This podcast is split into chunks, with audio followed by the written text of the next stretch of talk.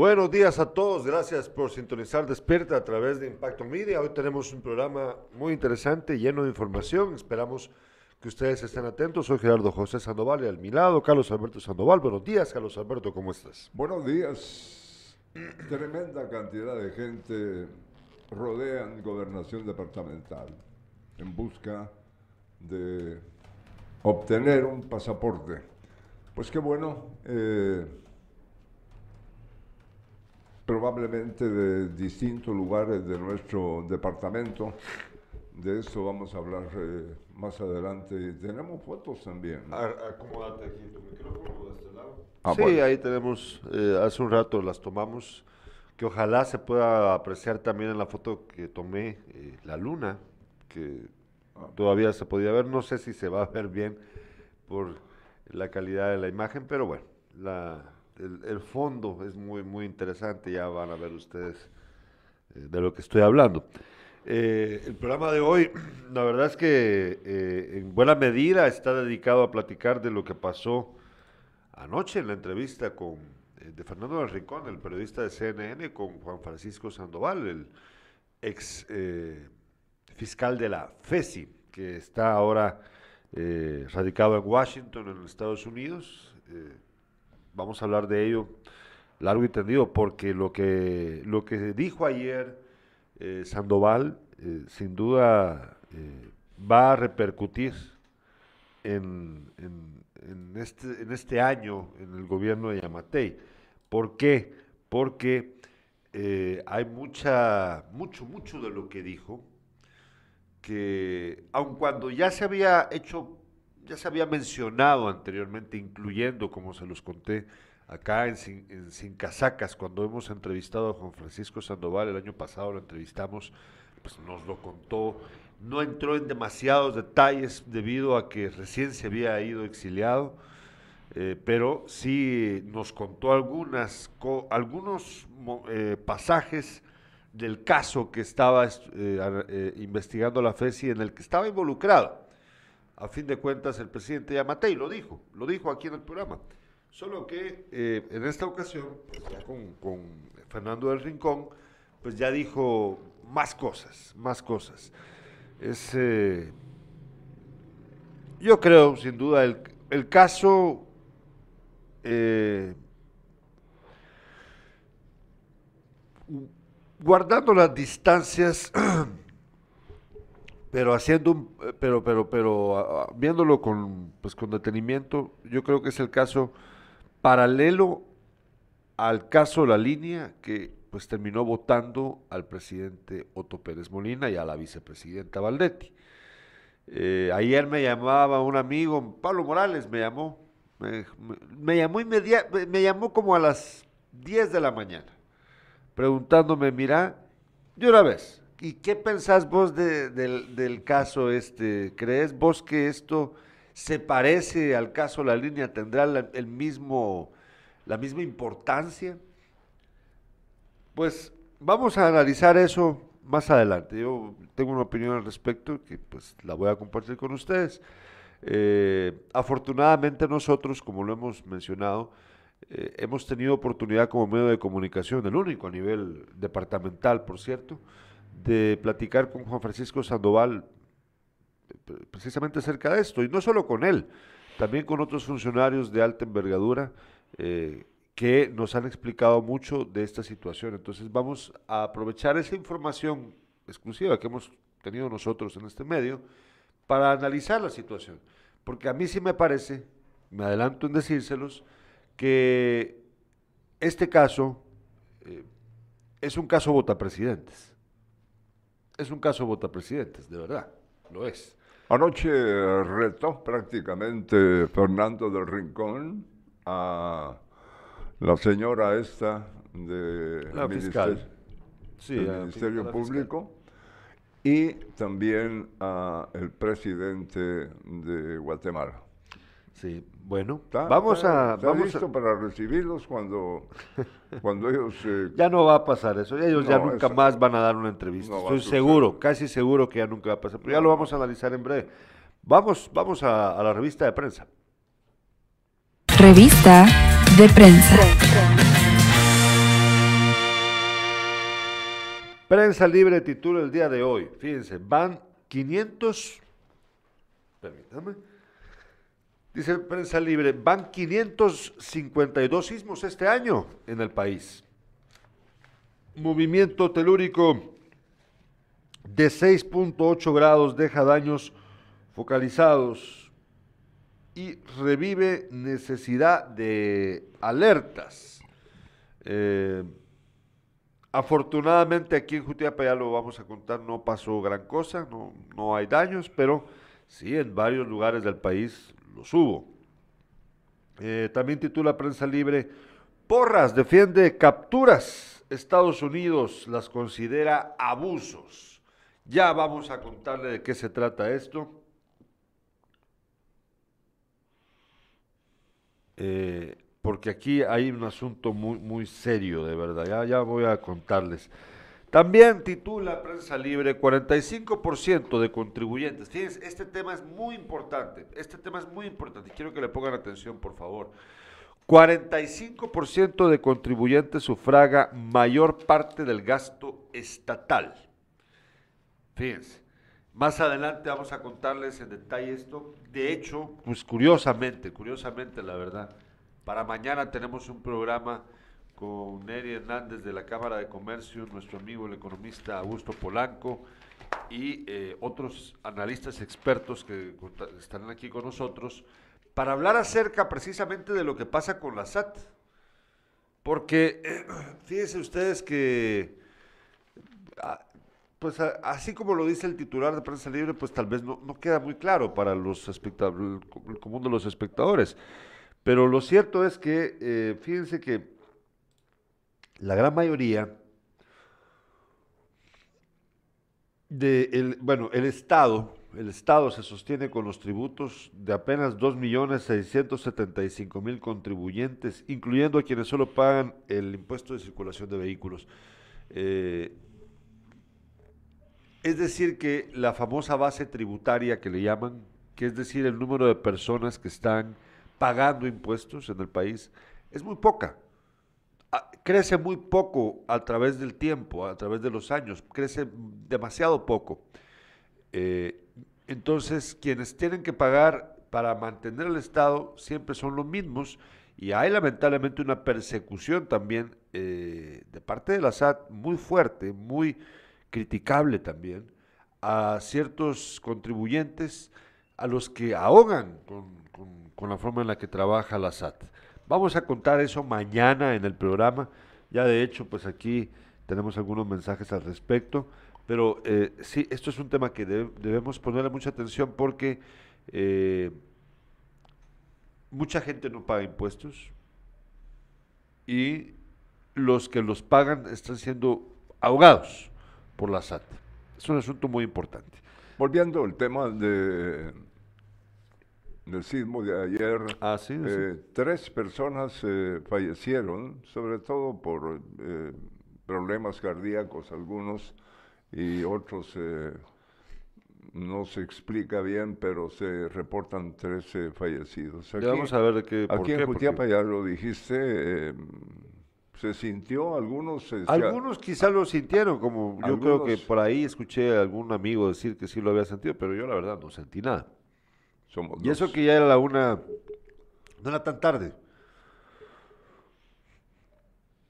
Nos escribe Rusman Ernesto Quintanilla, ya en sintonía, bendiciones para ustedes y los espectadores. Gracias. Y, y Augusto Polanco dice, debemos exigir una oficina permanente para la extensión de pasaportes en Jutiapa. Es increíble ver el suplicio de la población guatemalteca para obtener uno. Ya vamos a contarte acerca de eso, Augusto. Vámonos con la portada del periódico ahora. La portada del periódico titula el día de hoy, el MP, sin presentar ante juicio contra exministro Lemus. El diputado Edmundo Lemus, a cargo de la cartera de comunicaciones en 2020, fue quien anuló los contratos por medio de los cuales se sustrajeron más de 28 millones en el Insibume. Wow. siguen sin ponerle, sin buscar eh, ante juicio contra el ministro Edmundo Lemos, que eh, entiendo yo, se volvió, eh, a la, es diputado ahora, por eso es que buscan quitarle el, derecho de antejuicio. Eh, ah, bueno, fíjense de que se me olvidó mencionar en la portada de Prensa Libre, ya no es necesario ponerlo, no te preocupes André, pero se me olvidó mencionar que Guastatoya cayó 2-0 frente a León, ya lo vamos a contar en Deportes más adelante. Eh, luego, en la hora, la hora titula el día de hoy, El Faro, contradicciones del gobierno y MP apuntan a encubrimiento de Alejandro Yamatei. Que bueno, si ustedes vieron la entrevista ayer de Fernando del Rincón, a Juan Francisco Sandoval, se habrán dado cuenta pues que, una de las cosas de las que se habló mucho en esa entrevista es precisamente las contradicciones en las que cayeron las, las autoridades, el MP y el gobierno central. Cayeron en contradicciones en los comunicados que han hecho públicos, vamos a hablar de ello en breve, pero el caso es de que para los del diario El Faro, esto apunta a un encubrimiento de Yamate. Ya vamos a analizarlo. Y también titula Estados Unidos profundamente preocupado por ataques de porras a fiscales. Pero es que las preocupaciones de Estados Unidos, Carlos Alberto, ya, con que se preocupen, ¿qué? También hay que verlo, hay que ser realistas, ¿verdad? Y el país titula, Estados Unidos afirma que Rusia ha desplegado 7.000 soldados más en la frontera con Ucrania. Los aliados de la OTAN creen que Vladimir Putin ha acumulado hasta 150.000 militares en la zona limítrofe. Eso a pesar de que Putin ha, dicho al, TIER que había, estaba retirando tropas. Y dice ahora, ayer dijo de que lo que pasa es que no es tan fácil retirarlas, es algo que toma tiempo, dice. Pero más fácil llevar más. Sí, pero, pero los gringos dicen que está llevando más, más soldados en vez de llevárselos. Eh, es serio eso. Esto está serio, muy serio. Bueno, eh, vamos a una breve pausa comercial y al regreso a Carlos Alberto con los titulares.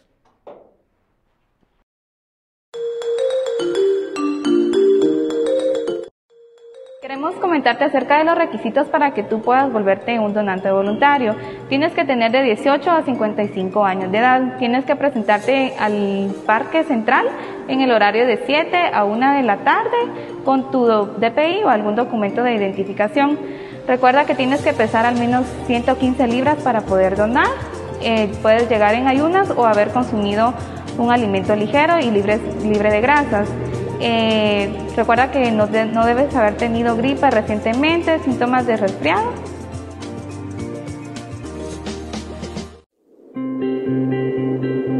Cada día tenemos una nueva oportunidad de ser mejores. Porque somos de aquí. Nacimos de la mano de nuestra gente. Con trabajo y esfuerzo, respaldamos el desarrollo de cientos de familias. Te brindamos siempre el apoyo que te mereces, acompañando el progreso e inspirando a cada nuevo socio. Con compromiso, solidaridad y confianza, impulsamos el espíritu emprendedor de nuestra gente. Te ofrecemos una gama calificada de servicios. Préstamos de temporada. Créditos para micro, pequeña y mediana empresa. Crédito para agricultores, préstamos con garantía hipotecaria. Además, tu plazo crece con nosotros. A mí, la cooperativa Cuna del Sol me ha ayudado a ampliar mi negocio de tapicería. A mi cooperativa Cuna del Sol me ha ayudado a ampliar mi negocio y a cumplir mi sueño de ser emprendedora. Sabemos que juntos podemos crecer cada día más. La cooperativa, más que una entidad financiera, es una familia.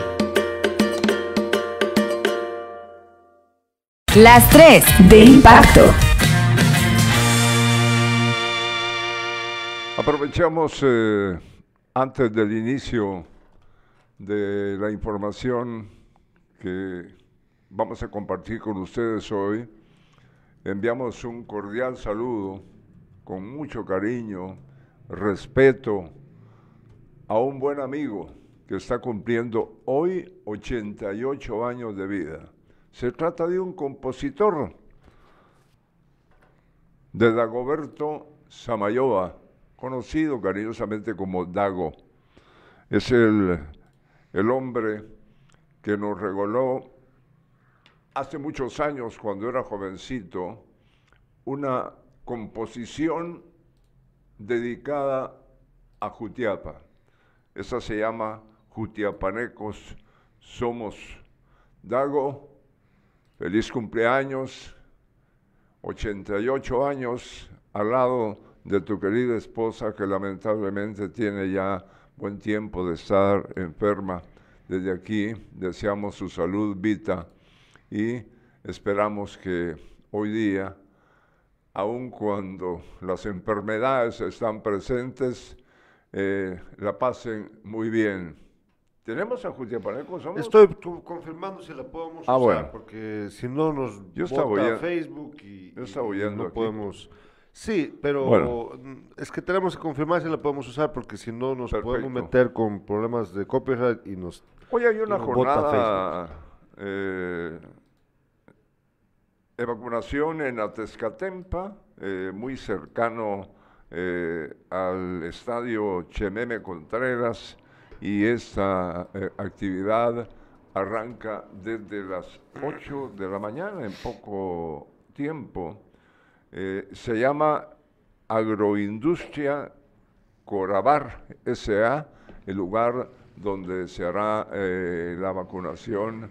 Eh, se habla de vacunar a los niños, eh, a los menores de edad y cualquier vecino, no, no sea solo de Atezcatempa, no es solo de, Atezcatempa la atención, sino de los municipios cercanos y quien tenga la necesidad de ser vacunado. Ojalá acudan muchos. Ayer en Atezcatempa, eh, a pocos metros de San Cristóbal Frontera, ocurrió un accidente de tránsito. Una motocicleta chocó con un camión cisterna. Lamentablemente, una de las dos personas que se conducían en la moto falleció, el otro pues terminó con serias fracturas Gran, gran cantidad de jutiapanecos eh, llenan requisitos para obtener pasaporte en el edificio de gobernación departamental. De hecho, hoy por la mañana, a eso de las 6 y 30, nos dimos cuenta que la cola le da toda la vuelta. Eh, principia eh, frente a gobernación departamental, da la vuelta por donde existió el Colegio San Miguel y regresa eh, por el otro lado, o no regresa, sino se agregan mucho más eh, personas que están buscando eh, tener un pasaporte Gerardo. Sí, vamos a ir contándoles esto poco a poco. Recuerde que estas noticias son presentadas gracias al apoyo del doctor Germán Mauljar. Yo confío en mi médico, el doctor Germán Mauljar, justo frente a eh, la antigua Dirección Departamental de Educación en el barrio latino acá en la ciudad de Jutiapa. En Jutiapa, departamento, el sismo no dejó daños, eh, no hay personas lesionadas ni nada, pero siempre hay que estar atentos atentos eh, con todo lo que eh, está pidiendo hoy la prensa que debemos de tener en nuestras casas, si es posible. más adelante le voy a decir qué es lo que debe tener en su casa para poder evitar ser golpeado. Bueno, eso no lo vas a poder evitar. Sí, no, yo, yo me un, refiero, en un terremoto no, pero tenés que tener la mochila de las 72 horas. Claro. Eso es. porque... Pero, también en tu casa podés evitar, por ejemplo, que nosotros que hubiéramos hecho, no lo sentimos.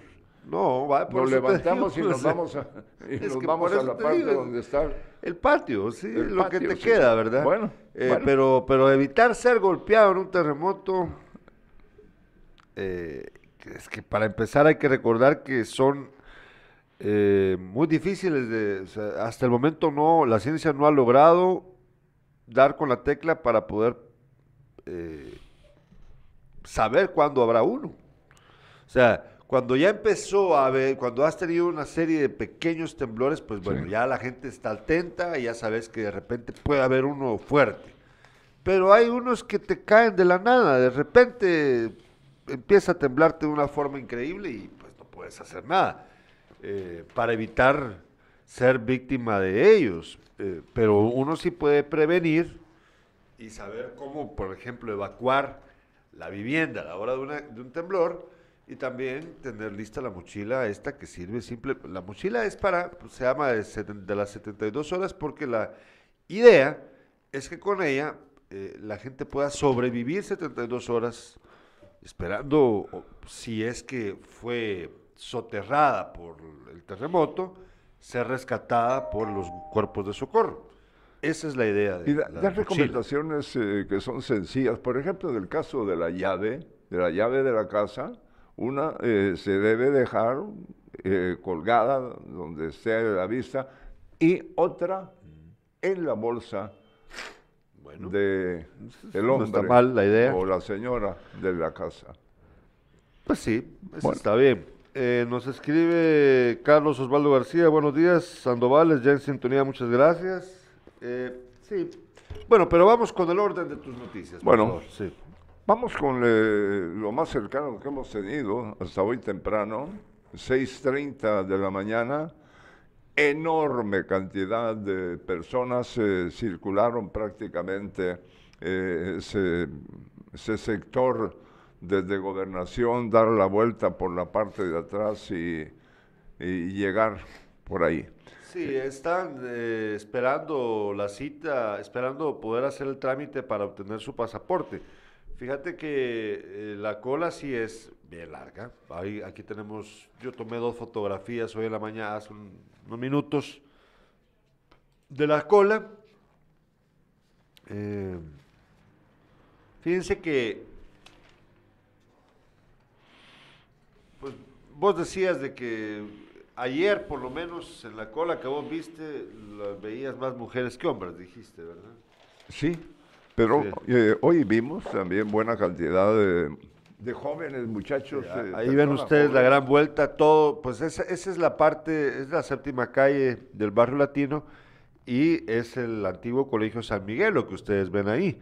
Entonces se entiende que la cola pues cubre todo, todo el sector, toda la manzana, prácticamente toda la manzana de cola para poder eh, sacar el pasaporte. Aquí tengo yo ¿Qué ibas a decir? No, no, Sí, porque tengo, aquí tengo yo eh, los datos eh, acerca de cómo sacar el pasaporte, cuáles son los requisitos para eh, para este trámite. Fíjese usted que el precio del pasaporte es de 50 dólares. Ah, boleta de pago original por 50 dólares a casi, nombre Casi 400 quexales. Sí, más, o, menos, sí, porque está, vamos a ver, te voy a decir a cuánto está el dólar. Eh, cambio. Poco menos de 400 quetzales. De quetzal de dólar a quetzal, 50 dólares, te voy a decir exactamente cuánto cuesta. 50 dólares son 384 quetzales con 28 centavos, 384 quetzales. Bueno, pero, eh, pero qué bueno que, estén visitando los departamentos porque se gasta mucho más eh, al ir a la capital del sí, país. Sí, pero, pero por eso es lo que decía, aquí tengo un mensaje, lo voy a repetir, el mensaje de Augusto Polanco. Debemos exigir una oficina permanente para la extensión de pasaportes en Jutiapa. Es increíble ver el suplicio de la población guatemalteca para obtener uno. Fíjate, Polanco, que sí, es que este es el asunto aquí. ¿Por qué no tenemos esta oficina de forma permanente? Como muchas otras dependencias del Estado, Carlos Alberto, porque obligan al, guatemalteco a tener que viajar a Guatemala. Eh, yo hace poco tuve un asunto que tuve que resolver en una oficina que solamente hay en Guatemala. Solamente hay en Guatemala. Cuando bien podría haber una aquí, en Jutiapa. Entonces, este, estos problemas son los que vos decís, puchis, qué ineficiencia la del Estado, ¿por qué tenemos que estar pasando por esto? Qué bueno, por otro lado, que ahorita están trayendo esta onda móvil, ¿verdad? Está muy bien, pero También hay que analizar el por qué razón la gente está haciendo esas largas colas. Vamos a decirlo en breve. Vamos la, a mayoría son, la mayoría son jóvenes. Eh, eh, eh, el señor gobernador departamental, Edwin Lemus, manifestó lo siguiente, tienen que traer los requisitos completos, porque si no, no se les podrá atender. El funcionario recalcó que la gestión es personal, por lo que no se va a permitir que otro vecino o tramitador tramitadores hagan pila. Deben cuidar el ticket que se les da para evitar inconvenientes. Bueno, tengo, voy a continuar con los requisitos. Eh, ya había hablado del boleto de pago original por 50 dólares a nombre del menor de edad. Ah, bueno, estos son, estos para menores de edad, por cierto. ¿eh? Eh, aquí tengo lo demás, los casos para...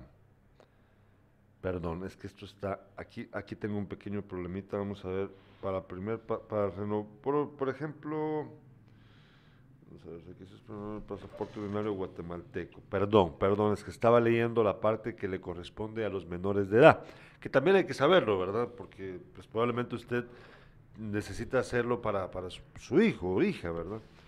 Eh,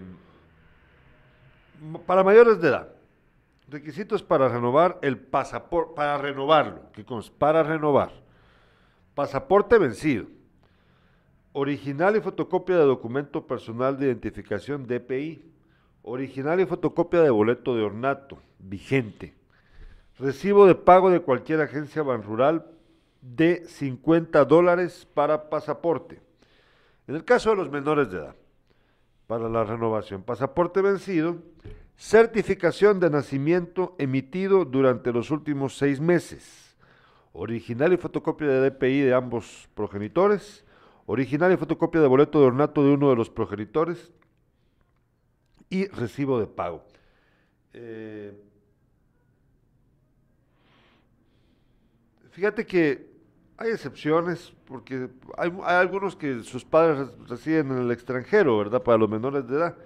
Entonces allí ya cambia un poco la cosa hay que llevar la autorización de emisión de pasaporte contenida en carta consular en original y copia que esté certificada por el Ministerio de Relaciones Exteriores con al menos seis meses de emisión y copia de pasaporte del progenitor en el extranjero que se presentó ante el consulado para emitir la autorización.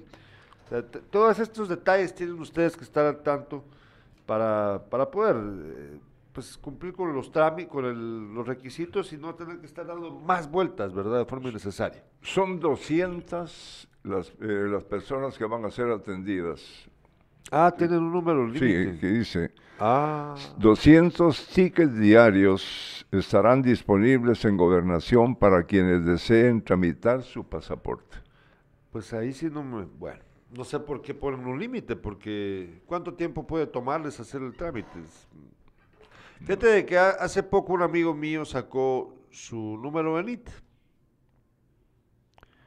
Eh, me pidió ayuda, me pidió una asesoría para poder hacerlo. Yo, pues lo que pasa, yo no sé mucho de eso, pero eh, sí sabía que, pues en la librería de la esquina de la casa, ahí fui y le pedí a los muchachos que ellos tienen, es una oficina de trámites también. Les, les dije, miren, ¿será que lo ayudan a él a sacar su, su número de NIT? Y es que, oh sorpresa, nos habían dicho que el, trámite sí tomaba tiempo. Yo dije, ¿por qué? ¿Por qué toma tiempo sacar el número de NIT? Entonces, fíjate, poneme atención, por favor. Entonces, fíjate de que lo que hice fue que fui, eh, pues lo ayudé porque él estaba tratando de llenar sus datos. Hay que meterse al portal de la SAT para pedir una... escucha esto. Hay que meterse al portal de la SAT para pedir una cita. ¿Para qué, verdad? Eh, yo entiendo de que en parte esto es producto de la pandemia, porque no quieren que haya demasiada gente. Pues entiendo eso. Pero de todos modos, había que llenar eh, un montón de preguntas del portal de la SAT y al terminar el proceso, entonces hay que pedir la cita. Y la cita te la dan 24 horas después, un día después. Pues yo dije, ¿por qué tan engorroso el sistema? Pero total que la persona que me pidió el favor de hacer esto, cuando ya le salió la cita, en cinco minutos ya le habían dado el número de UNIT.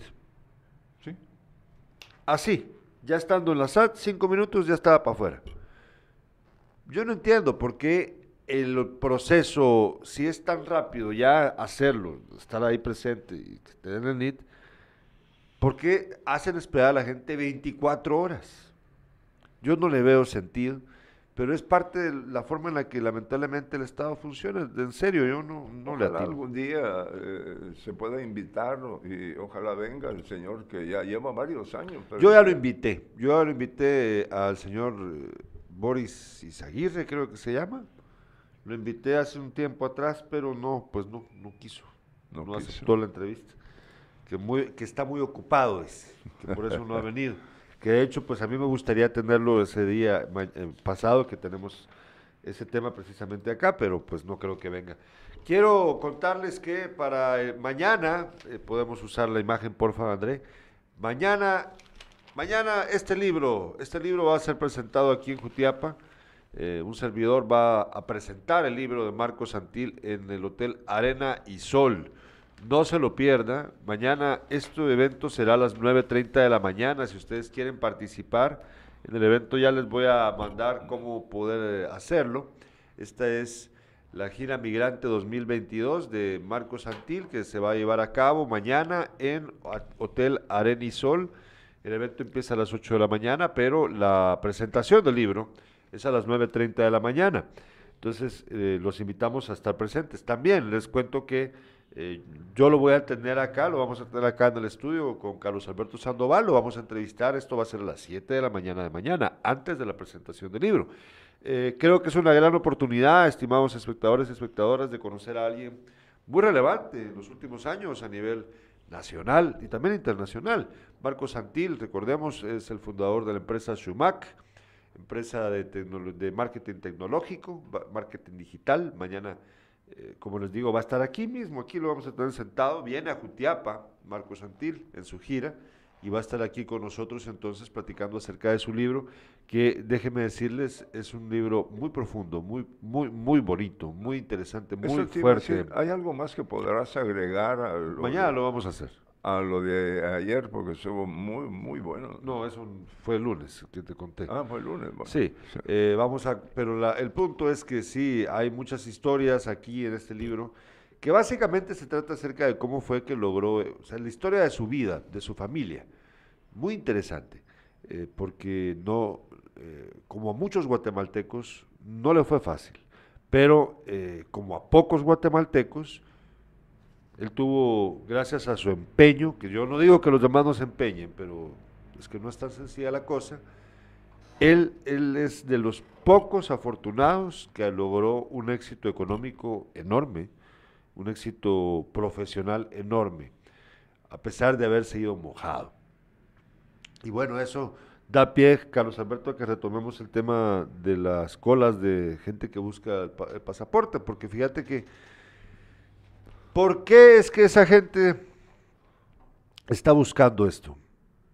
La, gran mayoría, obviamente, es porque desean probablemente hacer eh, el viaje a Estados Unidos de forma legal, a través de la solicitación de una visa, porque si no tenés pasaporte no podés pedir una visa, así de simple, ¿verdad?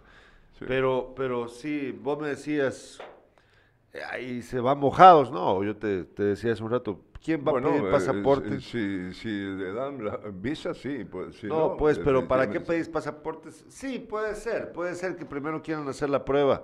Pero si no, de todos modos, no para irte mojado. Sí, sí, pero es importante un pasaporte, aunque eh, vaya, pienso mojado, porque es un que lo identifica, eh, como nosotros aquí con nuestros, lo que tenemos para identificarnos. El DPI.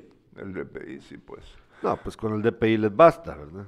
Pero bueno, tenemos mensajes de nuestros espectadores. Nos dice Luis Alberto Franco, sumado a ser descentralizados los servicios, también se deberían de adelantar el trámite por medio de la página web de cada institución.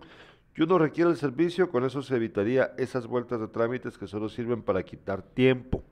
es verdad. También dice Luis Alberto, Don Beto y Gerardo, eh, los buen, eh, buenos días, muchos servicios del Estado deberían ser descentralizados.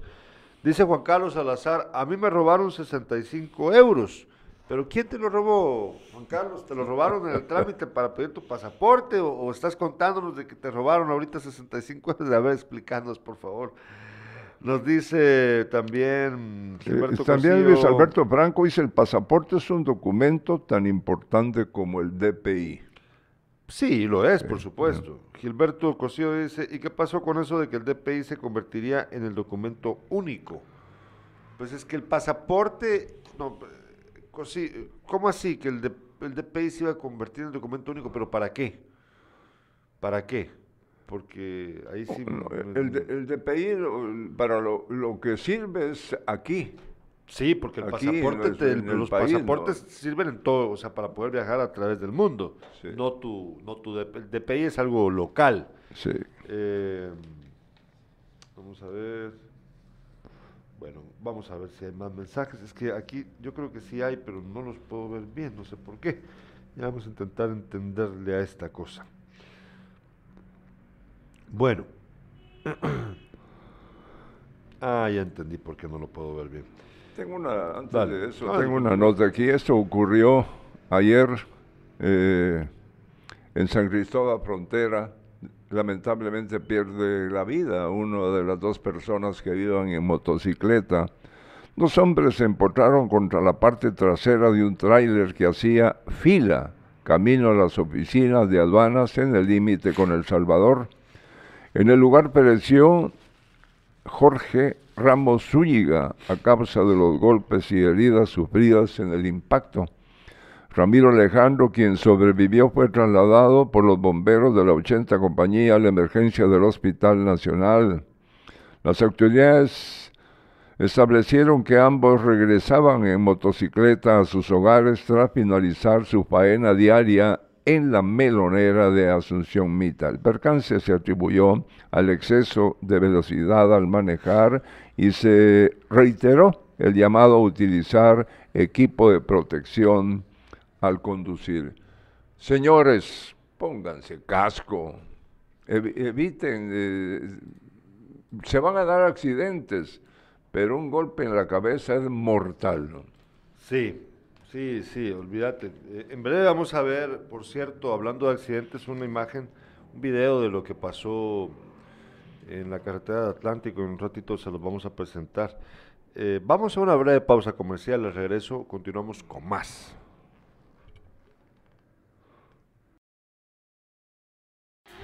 Hola, soy Marta Telma Ramos, soy psicóloga.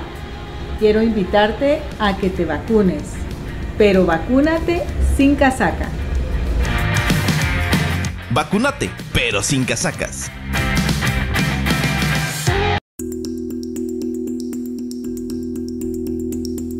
Muchas personas que defienden nuestros derechos están siendo perseguidas, encarceladas y asesinadas. Tantos defensores criminalizados. Es por eso que Guatemala debe aprobar una política pública que proteja a quienes defienden nuestros derechos. Por eso, esta política es tan importante ante la grave situación que están pasando las personas, las organizaciones y las comunidades en defensa de la vida. Esto tiene que parar. El Estado de Guatemala debe cumplir. Una iniciativa impulsada por UDFEGUA, Plataforma Internacional contra la Impunidad, Protección Internacional Mesoamérica y el programa Actuando Juntas OTAI. Hola amigos, ¿cómo están? Mi nombre es César Leiva, comunicador jutiapaneco. En esta oportunidad quiero aprovechar de verdad para invitarte a que te vacunes contra el COVID-19, pero de verdad, que te vacunes sin casacas. Vacunate, pero sin casacas.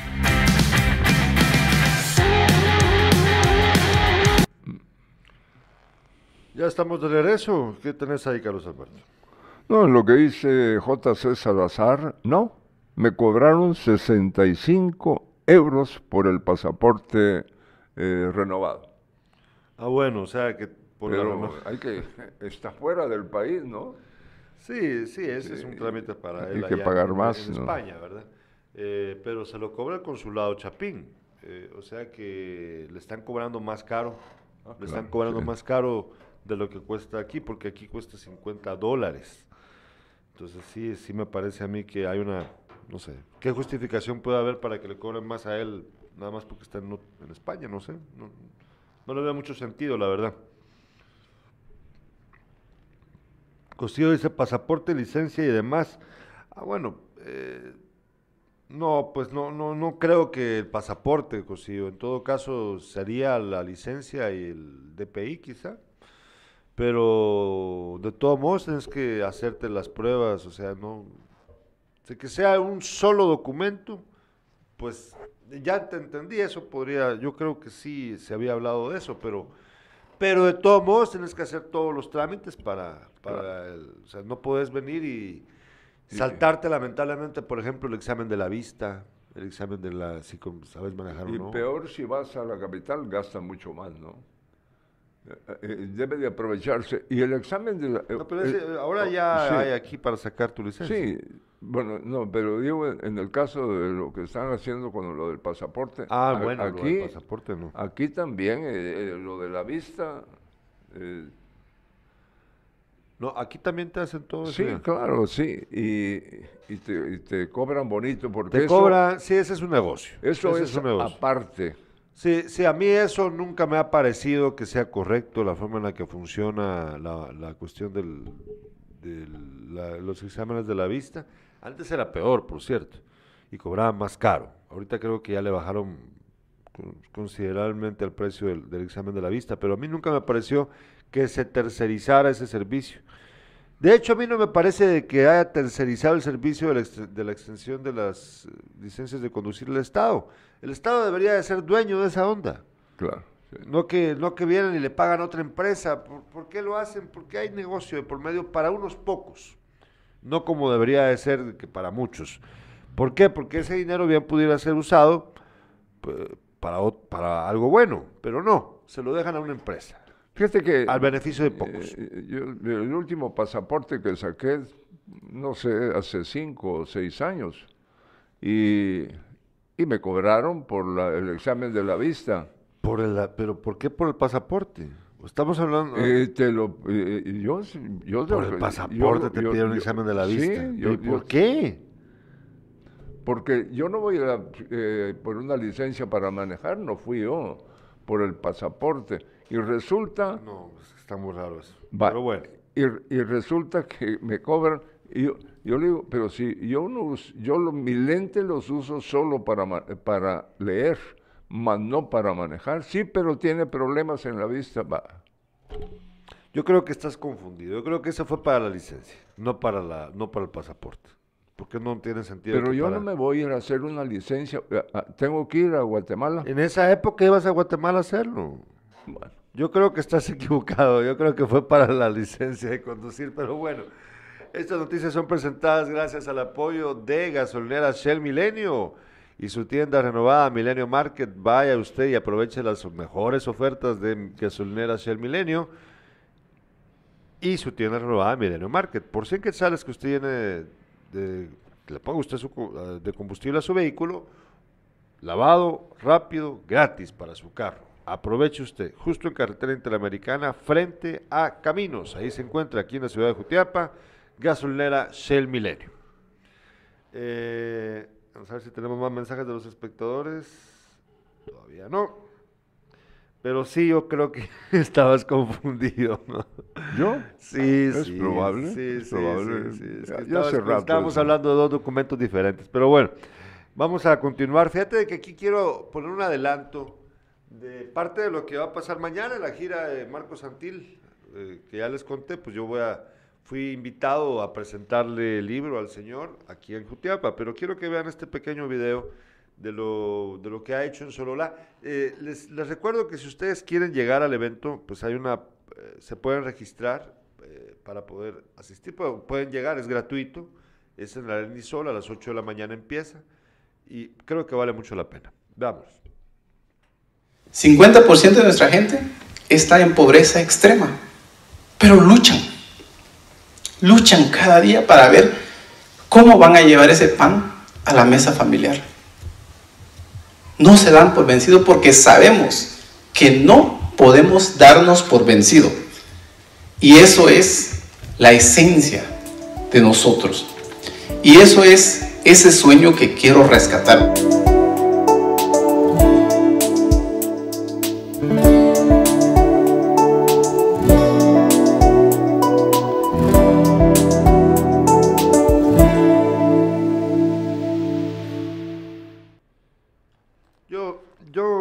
Impresión, y pues mañana lo vamos a saber, ¿verdad? Porque yo tengo la impresión de que eh, Antil tiene aspiraciones políticas presidenciales. Yo tengo la impresión. Mañana, mañana le voy a preguntar. Porque sí, tiene él una... En el libro se nota, y pues ahí acaba de ver usted este pequeño video, él tiene una impronta por una búsqueda de, justicia social, es, insistente con eso. El libro está lleno de referencias a, por ejemplo, eh, cuánta gente se va para Estados Unidos, cuánta gente no tiene acceso a la salud. Eh, él cuenta en este libro, que aquí lo tengo, vale 100 quetzales, por cierto, eh, va a estar a la venta ese día en el evento. Él cuenta la historia de lo que pasó con su... Bah, qué bueno que porque me pediste una historia más. Fíjate que él cuenta la historia de lo que le pasó a su hermana, se llamaba Juana. Eh, él no había nacido todavía, ella ella creo que era el 73, nació en el 73. Y ahí por 1900, eh, o bien ya había nacido, bueno, no importa tanto. La onda es de que cuando la niña tenía cuatro años, la niña se enfermó. Se enfermó. Y eh, el papá se la llevó a un hospital en Huehuetenango, no recuerdo ahorita cuál exactamente, pero le costó mucho llevarla porque ya sabes que ese departamento es bien grande. Las carreteras en esa época eran, si es que habían, eran de muy mala calidad. La total que se la logró llevar, pero no tenía cómo quedar. los, médicos le dijeron que se quedara, que no que la niña se tenía que quedar hospitalizada. Y entonces cuenta la historia de él que, que, la, que la niña de cuatro años, ¿verdad? Todavía le dijo el papá, papá, con la manita, por favor, no te vayas, quédate conmigo, quédate, quédate. Y entonces a él no le quedaba otra que irse. Y a los pocos días les llegó un telegrama eh, donde les decían que la niña había muerto. Entonces, eh, pasaron los años y Antil, ya cuando tenía alrededor de, eh, Marcos Antil, ya cuando tenía alrededor de cinco años también, eh, también enfermó. También enfermó de un problema gastrointestinal. Y entonces esta enfermedad los tenía asustadísimos a sus padres, pero no tenían ya dinero como para poder hacer el viaje a un hospital lejano. Y entonces, esta historia es bien, bonita, bien bonita, porque eh, las comunidades, eh, ellos son mayas canjobales y dentro de su cultura tienen un vestido, las mujeres, un vestido ceremonial de color blanco que llega hasta el, casi como por el tobillo. Y eh, ese vestido ceremonial se llama col, C-O-L. Entonces cuenta que le eso era el único, lo único que la madre tenía, lo único de valor que tenían, porque dinero no tenían nada.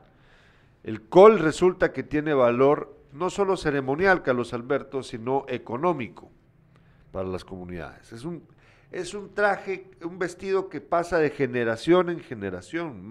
una madre se lo da a su hija y así sucesivamente. Y este era el col de cuarta generación de, la madre de Marcos Antil. Entonces cuenta que lo que hicieron, fíjate que esta historia es muy interesante, la verdad me, encanta. Cuenta que lo que hicieron fue que la señora, la, madre, se lo llevó a Tuto. Se llevó al niño caminando por horas, pero no a un hospital, sino con una curandera maya, porque era lo único a la que, lo que podían acceder. Y entonces, después de caminar y caminar y caminar y caminar durante varias horas, al final llegaron a la casa de adobe de la señora, que era una anciana maya, curandera.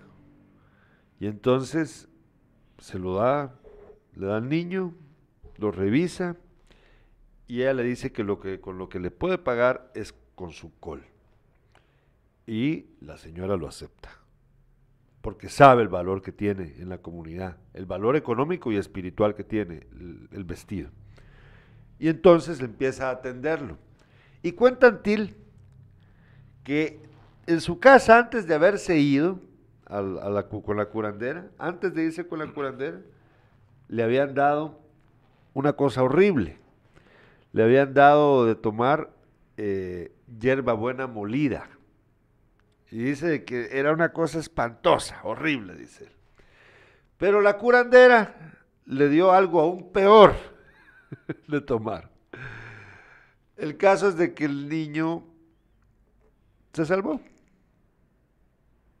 Lo curó. Entonces, Antil reflexiona acerca de qué, qué tristeza, qué bueno que se curó, ¿verdad? Sí. Qué bueno que se curó, pero, pero por otro lado, qué tristeza que eh, en Guatemala la gente tenga que morirse por falta de acceso a los hospitales públicos, por falta de, de buenas carreteras que te ayuden a llegar con prisa al lugar donde te van a atender. Entonces él te cuenta mucho de eso, reflexiona mucho acerca de eso, y estoy seguro, y mañana se lo voy a preguntar cuando esté aquí en el estudio, yo estoy seguro de que él tiene aspiraciones presidenciales. Ya vamos a ver si es cierto o no. Vamos a verlo. Vamos a ver si tenemos mensajes de los espectadores. Nos dice Elena Páez, vayan mañana a Arena Sol quienes puedan. La presentación del libro va, se va a hacer conjunta con una feria de. Ah, bueno, qué bueno, Elena, que yo no sabía que estabas involucrada en esto. Dice, se va a hacer conjunto con una feria de emprendimiento. Van a haber muy buenos emprendimientos muy interesantes. Ah, va, está buenísimo. Eh, bueno, vamos a ver, es que tengo un problema. Yo no sé por qué no estoy pudiendo ver los mensajes de Facebook de forma ordenada. Pero bueno, ya voy a tratar de entender qué es lo que está pasando aquí. Carlos Alberto, ¿qué más tenemos por ahí?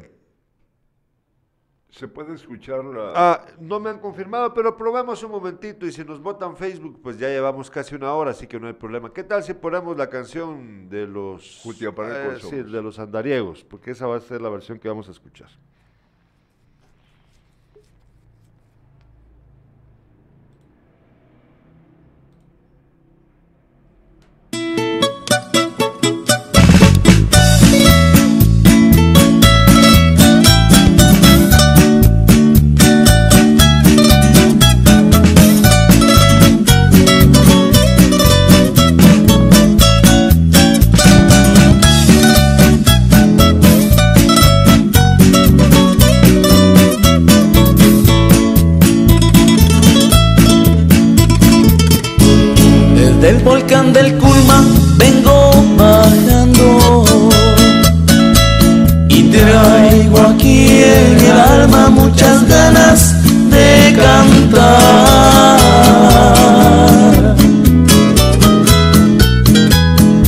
Decirle a mi pueblito lo mucho que lo quiero y que por él mi vida yo daré. Así jutiapanecos aquí me tiene Entre valientes y valientes les vengo a cantar.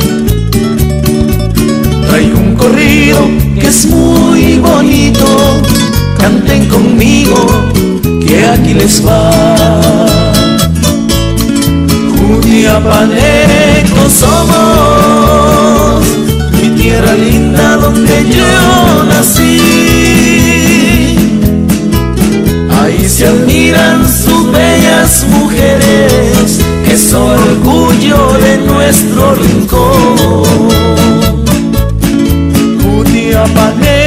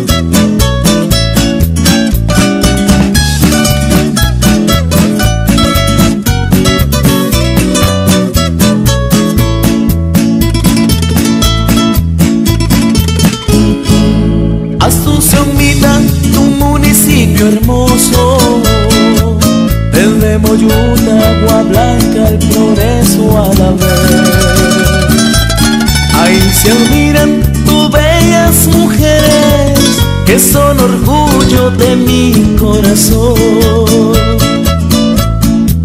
Con todo el alma yo te canto, tierra mía. Con todo el alma yo te doy mi corazón. Y con cariño yo le canto a tu volcanes.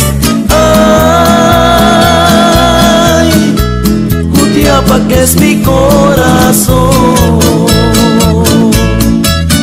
Jutiapaneco somos, mi tierra linda donde yo nací. Ahí se admiran sus bellas mujeres que son orgullo de nuestro rincón.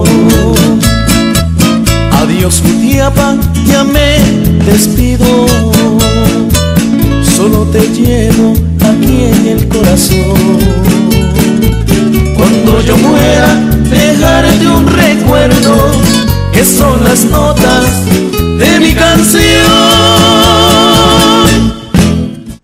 Dice Rusman Ernesto Quintanilla, este es el himno de los cuchiapanecos. Calculando más o menos eh, cuánto, eh, si Dago tenía en aquel entonces unos eh, 25 años, pues ya han pasado 65 años y afortunadamente mm, 10, 15 años atrás empezó a sonar Jutiapaneco Somos. Para Dago, si lo escuchaste, pues qué bueno, y a su familia también. Bueno, eh, vamos a la última pausa comercial y al regreso continuamos con el análisis de lo que pasa con el presidente y luego el deporte. Hola, soy Fabiola Pais y quiero invitarte a que te vacunes, pero que te vacunes sin casacas. Vacunate, pero sin casacas.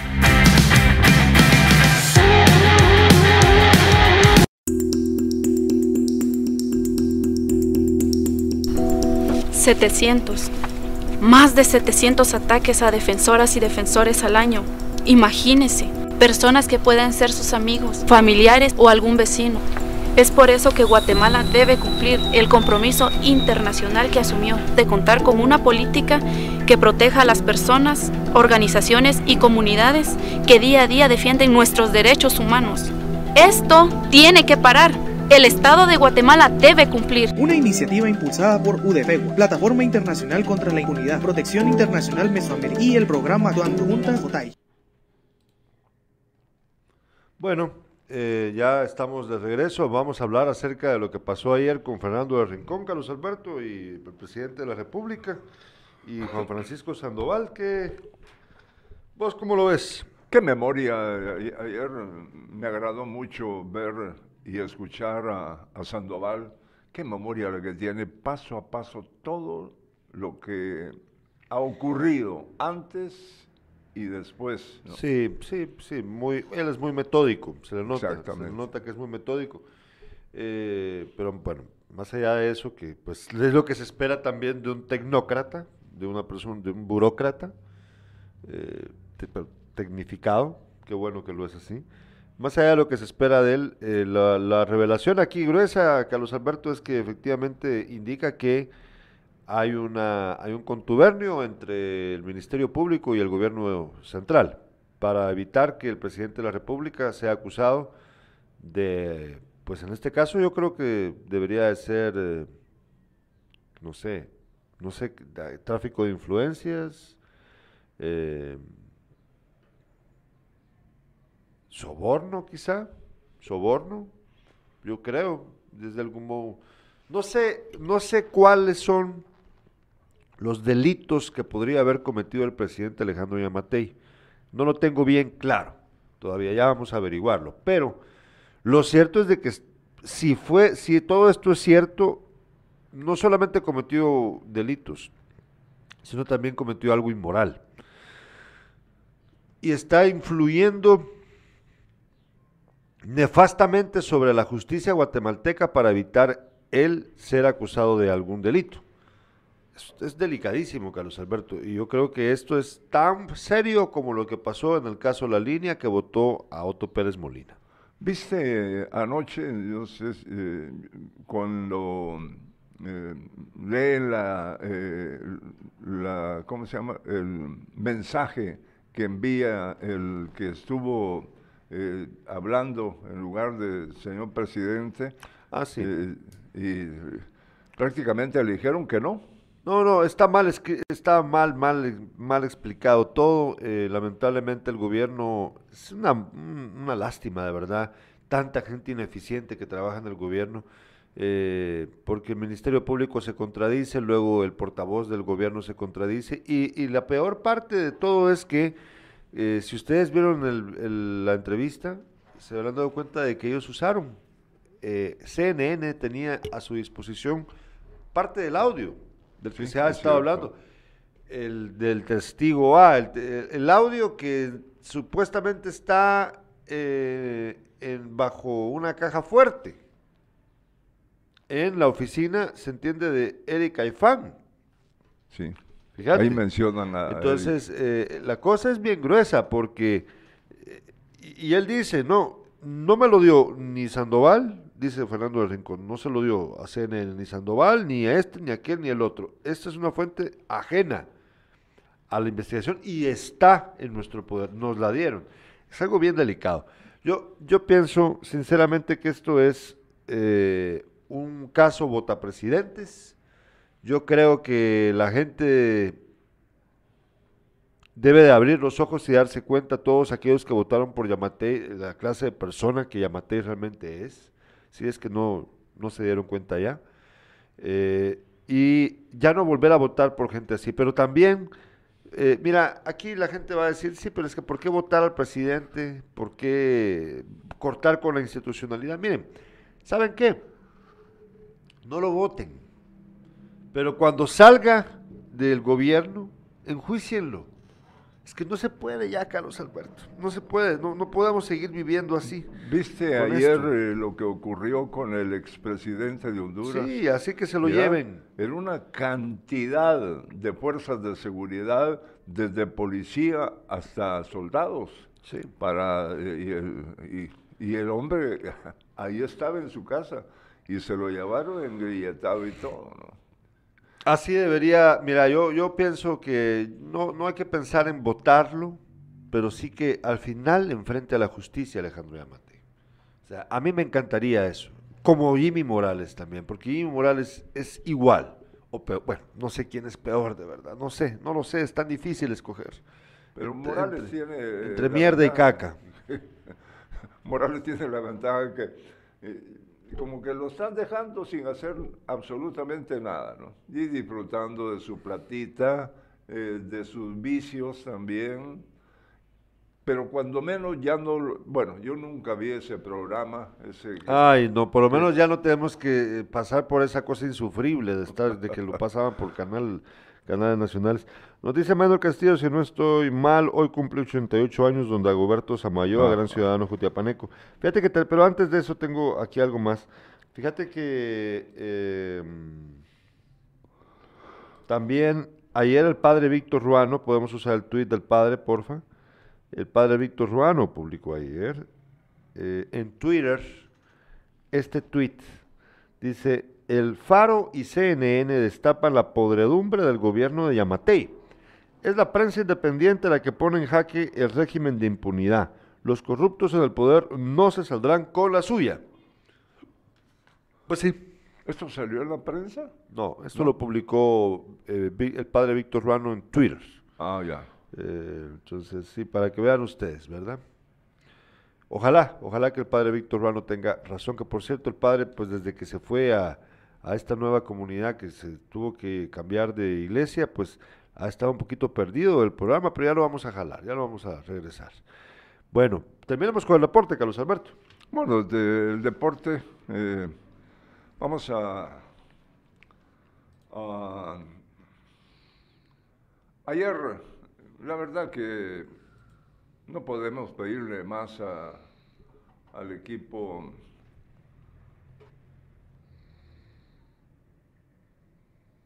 a Guastatoya no le podemos pedir más si está enfrentando un equipazo que está dentro de los mejores eh, de México.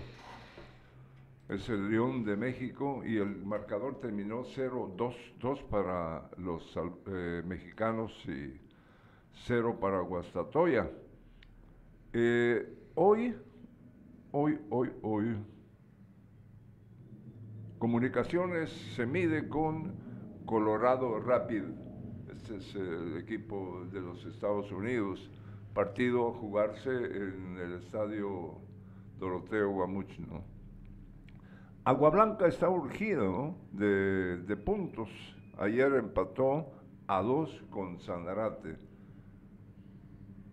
Agua Blanca y Sanarate son los equipos que están en el sótano de del grupo B o de sí de de este equipo que está de, de, la de, la liga sí, sí, está en liga B no eh, pues esos son los eh, eh, las noticias que tenemos. Bueno pues ojalá hoy comunicaciones haga un buen papel se mide con un equipo de los Estados Unidos. Bueno, vamos a ver nada más este video, por favor, André, el que te acabo de enviar, por favor. Vean ustedes lo que pasa eh, justo ahorita. Esta, esto me lo mandó Cosío. Cosío. Gilberto Cosío.